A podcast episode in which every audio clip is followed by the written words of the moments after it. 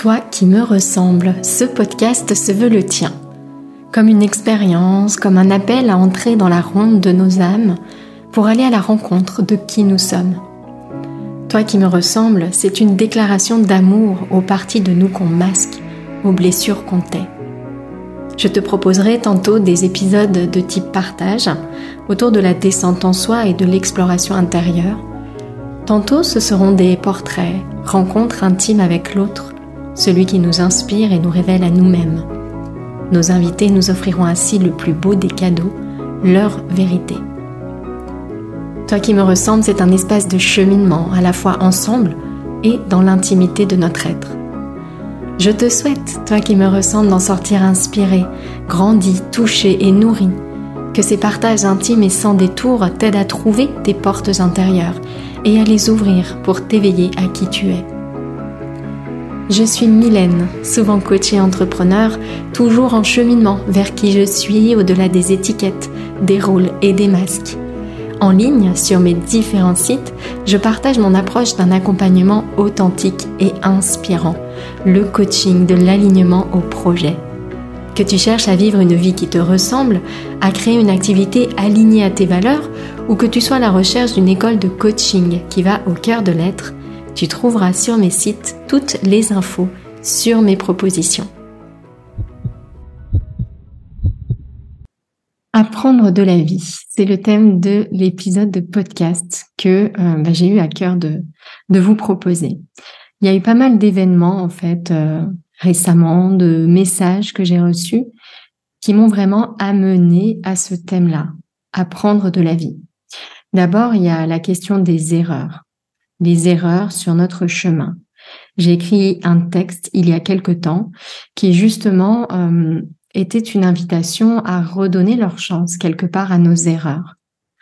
On voit passer régulièrement sur euh, Facebook ou ailleurs des messages, des messages positifs, justement, des messages qui viennent un petit peu remettre en question euh, ce classement très très binaire hein, que l'on fait habituellement entre nos réussites et nos échecs.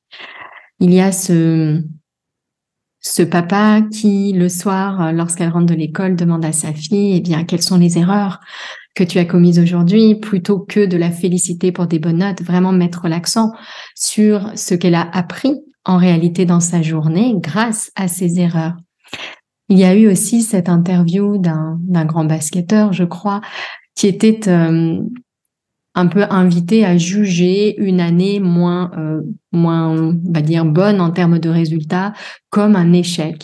Et ce basketteur vient de répondre qu'au contraire, c'était la préparation de la prochaine réussite et que c'était une étape, en gros, essentielle sur son chemin. Donc voilà, il y a toutes ces petites invitations qui apparaissent un petit peu, peu à peu, ici et là, pour redonner une autre place à nos erreurs il y a quelques jours, donc j'écrivais ce poste où euh, justement je, racontais que lorsque j'étais plus jeune, lorsque je me trompais, je le vivais très mal. Parce qu'en réalité, ça réveillait tout un tas de blessures, tout un tas de peurs. Ça mettait en difficulté, bien sûr, ce mini-moi, Madame Parfaite, que nous sommes nombreuses à avoir en nous.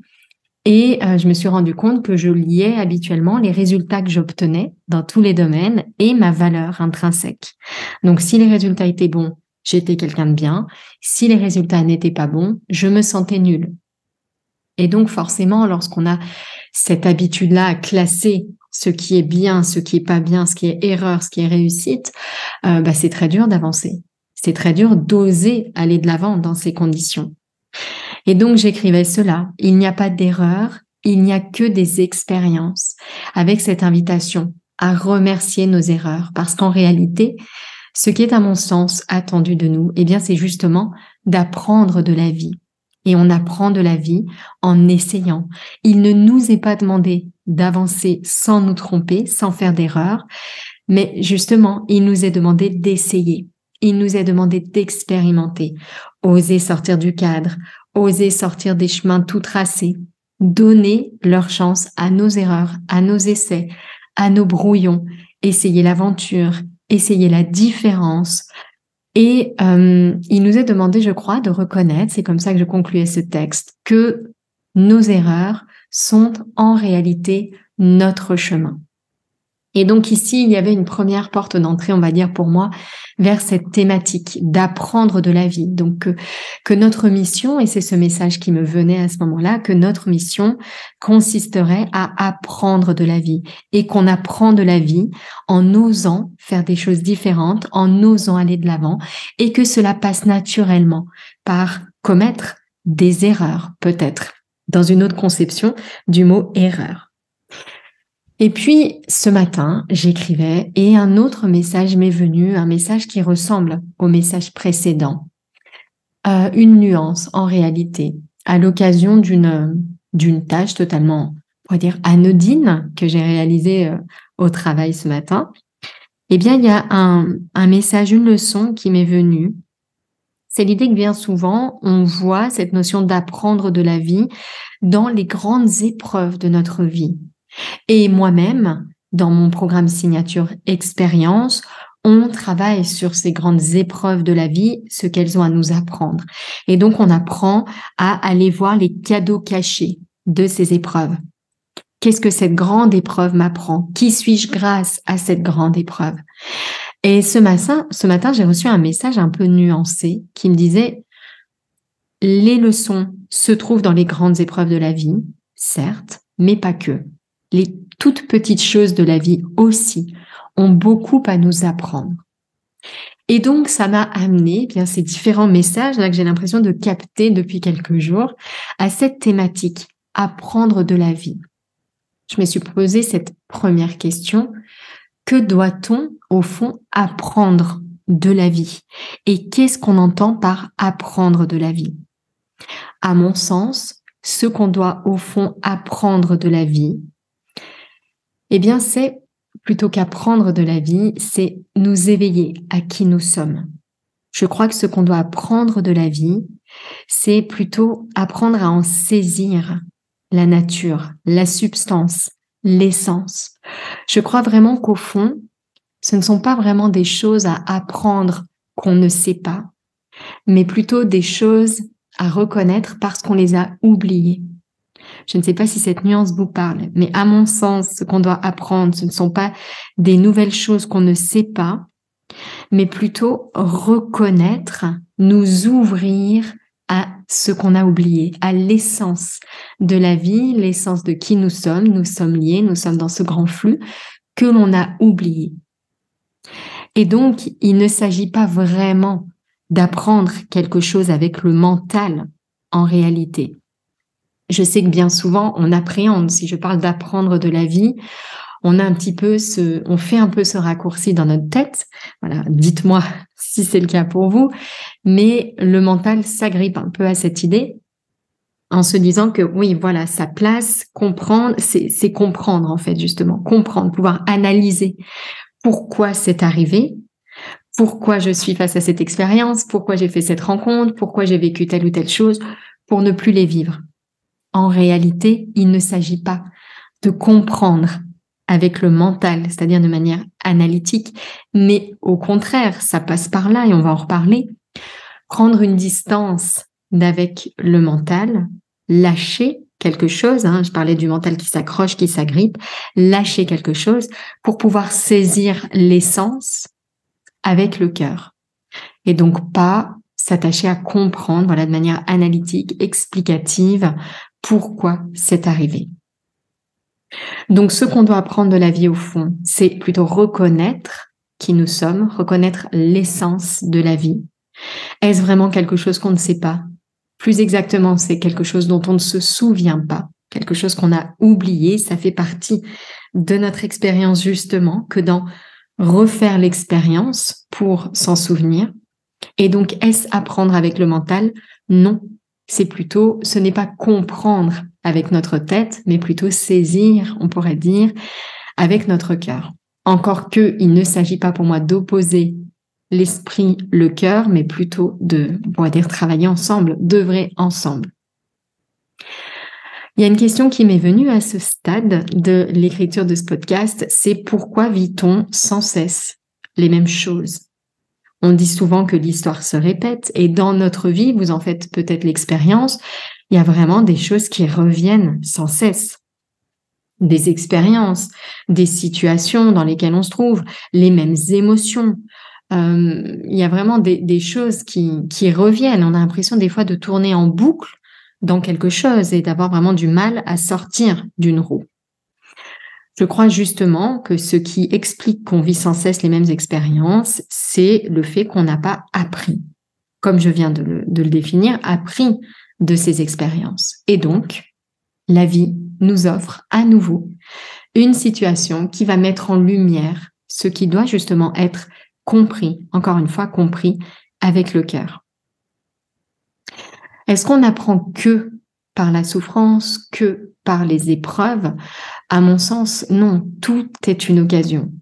Tout est une porte ouverte. C'est ce que j'écrivais ce matin. L'idée que bien souvent on, on associe les leçons, les leçons de la vie aux souffrances, aux grandes épreuves qu'on traverse, et euh, cette idée qu'en réalité, chaque instant, chaque petit inconfort qu'on peut ressentir, mais également chaque instant de, de belles vibrations, en réalité, toute expérience est une occasion, est une porte ouverte vers qui nous sommes justement, vers cette grande reconnaissance, cette grande redécouverte. Alors une question bien évidemment qui nous intéresse, c'est comment apprendre de la vie? Comment éviter euh, que les mêmes situations inconfortables se répètent Comment éviter de refaire sans cesse les mêmes choses? Einstein disait la folie, c'est de faire toujours la même chose et de s'attendre à un résultat différent. Et donc justement, la proposition ici, ce que je veux explorer avec vous, c'est eh bien comment apprendre de la vie? Comment se souvenir finalement de qui nous sommes? Comment est-ce que on peut faire le lien entre ces grandes idées, la vie nous arrive pour nous, et eh bien nous nous éveiller, nous éveiller à qui nous sommes, réaliser qui nous sommes, prendre conscience de qui nous sommes. Pour moi, il y a six, six étapes en fait sur ce chemin d'apprentissage de la vie. Voilà, apprendre des leçons de la vie, grandir de tout ce qui nous arrive. Comment on fait? Pour moi, la première chose, c'est changer de paradigme. Changer de paradigme, c'est cette grande idée que pour modifier un comportement, une expérience, la première chose à modifier, ce sont nos croyances. Nos croyances, on pourrait dire, c'est un peu la grande toile de fond des idées dans lesquelles on évolue. Si je suis convaincue de quelque chose, je vais faire l'expérience de quelque chose. Donc, la première chose, pour moi, la première grande étape, c'est d'œuvrer à ce changement de paradigme. Ça commence par la confiance, parce qu'avant de pouvoir faire l'expérience de ce nouveau paradigme, il faut avoir confiance. Il faut y aller, il faut lâcher, une résistance, quelque chose hein, qui s'accroche à ce qu'on a toujours connu. Changement de paradigme, ce paradigme, c'est donc un nouvel ensemble de croyances soutenantes qui vont nous aider profondément à prendre, qui vont nous faire prendre de la hauteur en réalité sur notre vie. Et ce nouveau paradigme, il repose sur cette idée que la vie ne nous arrive pas à nous comme si on la subissait, comme si on était victime, mais pour nous, pour nous comme un cadeau, pour nous comme un soutien, pour nous comme un ensemble, on pourrait dire, d'indicateurs, un ensemble d'aides, un ensemble d'indices au service de notre mission.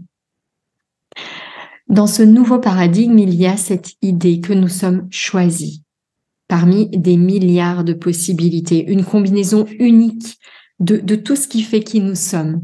Nous sommes choisis, nous ne sommes pas le fruit du hasard.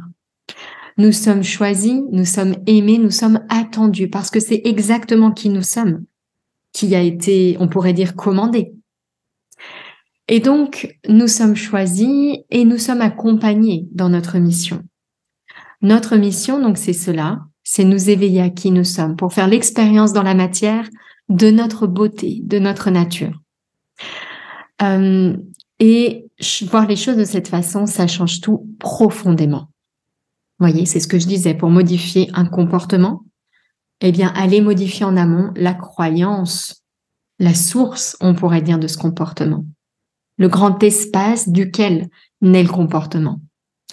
Et donc, ça change tout de se dire que la, la, vie ne nous arrive pas à nous par surprise, par erreur, par hasard, mais pour nous, pour nous aider dans notre mission, parce que nous sommes soutenus, parce que nous sommes accompagnés.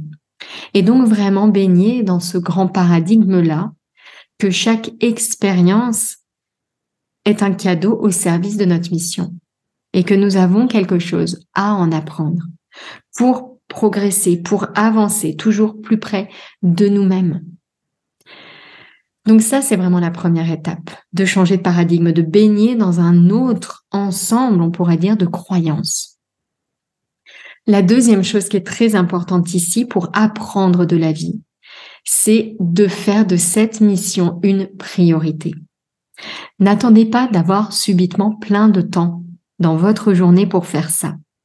Parce qu'en réalité, ça n'arrivera pas. C'est simple, plus on a de temps pour quelque chose, plus on remplit notre temps. Et donc, il n'y a pas un temps qui va se dégager en plus. Nos journées feront toujours 24 heures et on aura toujours cette tendance à remplir, remplir, remplir l'espace. La société, bien sûr, va également dans ce sens-là, mais nous avons le pouvoir individuellement de changer ça. Et donc, cette deuxième étape, c'est celle-ci. Faire de la place pour cette mission. Décider avec engagement, avec implication, sans compromis, j'accepte pleinement ma mission de faire venir la lumière dans la matière et je prends la décision d'honorer ce rôle qui est le mien. Je fais de cette mission ma priorité.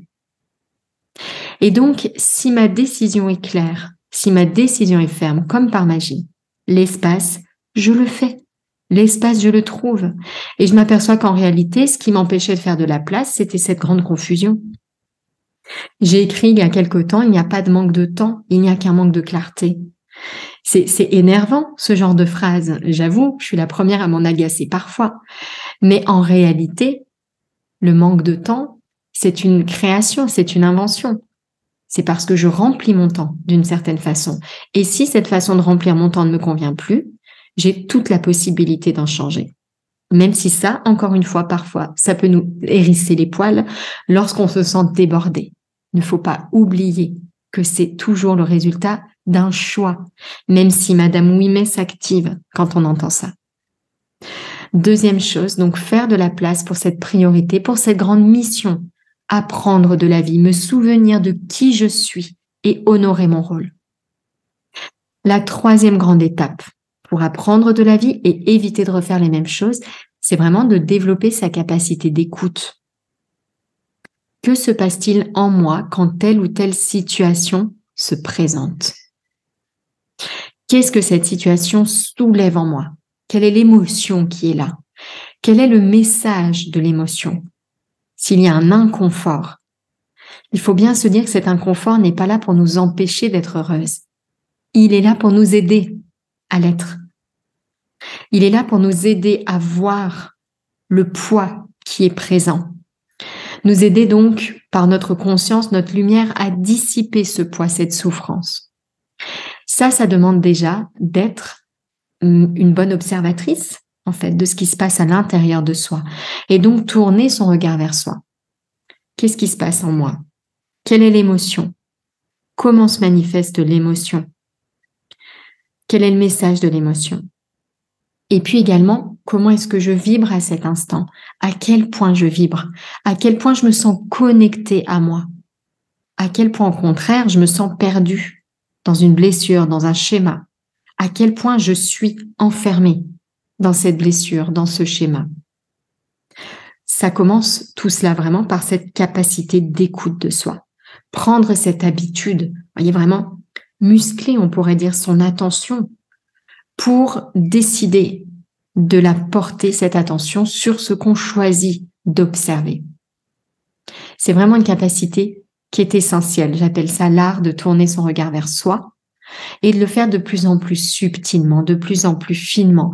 Au départ, on va simplement observer des choses un peu grossières, une sensation physique de contact. Et puis petit à petit, on va pouvoir être à l'écoute également des vibrations, de comment je vibre en cet instant. La quatrième étape, justement, c'est d'élever les vibrations. Donc, ça demande que la capacité d'écoute soit présente. Et donc de pouvoir élever nos vibrations, c'est-à-dire nous connecter de plus en plus à la lumière que nous sommes. Pour baigner d'une part pleinement dans le paradigme et plus on change donc les croyances de départ, plus ça va être simple de se relier à ça et, et d'élever ces vibrations. Et plus on va pouvoir changer de regard sur nos erreurs, plus on va pouvoir oser des expériences et surtout plus on va pouvoir englober, inviter dans cet espace de lumière, de conscience, ce qui est moins beau dans notre vie, ce qui n'est pas confortable, ce qui est désagréable, une peur, euh, une pression qu'on se met, un poids sur nos épaules, une charge, une croyance désagréable, un schéma répétitif qui nous enferme, qui nous empêche d'accéder à notre pouvoir de créer consciemment notre vie. Et donc, ça, c'est vraiment la cinquième étape. Accueillir ce qui est moins beau. On va pouvoir accueillir ce qui est moins beau. D'une part, si on change de paradigme et qu'on est convaincu que le moins beau a sa place. Ensuite, s'il y a de l'espace pour le faire. Ensuite, si notre capacité d'écoute est développée. Et enfin, si on a élevé nos vibrations et que petit à petit on élève nos vibrations, alors on va pouvoir comme ouvrir nos bras, voyez, et englober les souffrances, englober les erreurs, englober les petits inconforts et petit à petit les plus grands inconforts, englober les blessures. On peut les englober lorsqu'on a appris à les observer, lorsqu'on est du coup conscient de leur présence lorsqu'on voit la blessure qui est là, la blessure qui se réveille, le schéma qui s'active, la croyance qui se cache derrière l'inconfort, lorsqu'on peut entendre du coup la peur qui est cachée ici. Et ensuite, on va pouvoir accueillir ce qui est moins beau lorsqu'on va apprécier le cadeau qu'est la souffrance. Et ça, c'est une étape qui n'est pas facile, mais réaliser encore une fois que la souffrance n'est pas là pour nous empêcher d'être heureuse, elle est là pour nous aider à l'être, en mettant en lumière ce qui a besoin d'être dénoué. Parce que ça nous empêche de libérer cette lumière, de rayonner pleinement cette lumière. Ensuite, ici, dans cette étape d'accueillir ce qui est moins beau, il y a vraiment l'idée de reconnaître la nature de la souffrance pour pouvoir la dissiper. Reconnaître la nature de la souffrance, c'est réaliser que la souffrance a sa place, que la souffrance fait partie du chemin, et même qu'au-delà de ça, chaque petite souffrance que je ressens, c'est comme un outil, comme un support au service de ma mission. Et la vie m'offrira à vivre systématiquement la même souffrance, le même type d'expérience et de souffrance si je n'ai pas suivi ce processus, si je n'ai pas pleinement compris avec le cœur la nature de cette souffrance. Et donc elle reviendra sous forme d'expérience, sous forme d'occasion à saisir. La dernière étape de ce cheminement pour apprendre de la vie et éviter de refaire les mêmes choses, c'est d'incarner qui nous sommes à chaque instant. C'est-à-dire à chaque instant, être pleinement consciente des choix qui s'offrent à moi. Une infinité de choix. Et donc, à chaque instant, choisir ce que je pense, les pensées que je vais nourrir et cultiver, choisir les paroles, ce que je dis, choisir mes actions, mes habitudes, mes comportements, mes objectifs et mettre de plus en plus de conscience, de plus en plus de lumière sur tous ces niveaux de création pour que tout devienne une expression pure d'amour. Et pour moi, ça c'est notre grande mission. Et le signe le signe que je l'ai pleinement comprise, le signe que j'ai appris ce que j'avais à apprendre de la vie, c'est lorsque je peux incarner pleinement ma lumière et qu'il y a une sorte de continuité entre lumière et matière, entre qui je suis et ce que je fais, ce que je crée à chaque instant. Donc voilà comment, à mon sens, apprendre de la vie, changer de paradigme, faire de la place pour cette mission, développer sa capacité d'écoute, élever ses vibrations, accueillir la souffrance, les erreurs, les blessures, tout ce qu'on a tendance à classer comme moins bien, et enfin incarner qui nous sommes en étant pleinement consciente de ses choix à chaque instant et en arrosant, on pourrait dire, de lumière la matière, en faisant venir la lumière dans la matière. Voilà ce que j'avais à cœur de vous partager sur cette thématique apprendre de la vie, qui encore une fois est vraiment quelque chose que j'avais besoin euh, d'intégrer, que j'avais besoin d'expérimenter, que je vais continuer à expérimenter avec le plus de conscience possible. J'espère que ce podcast vous a été pleinement utile. Merci beaucoup pour votre écoute.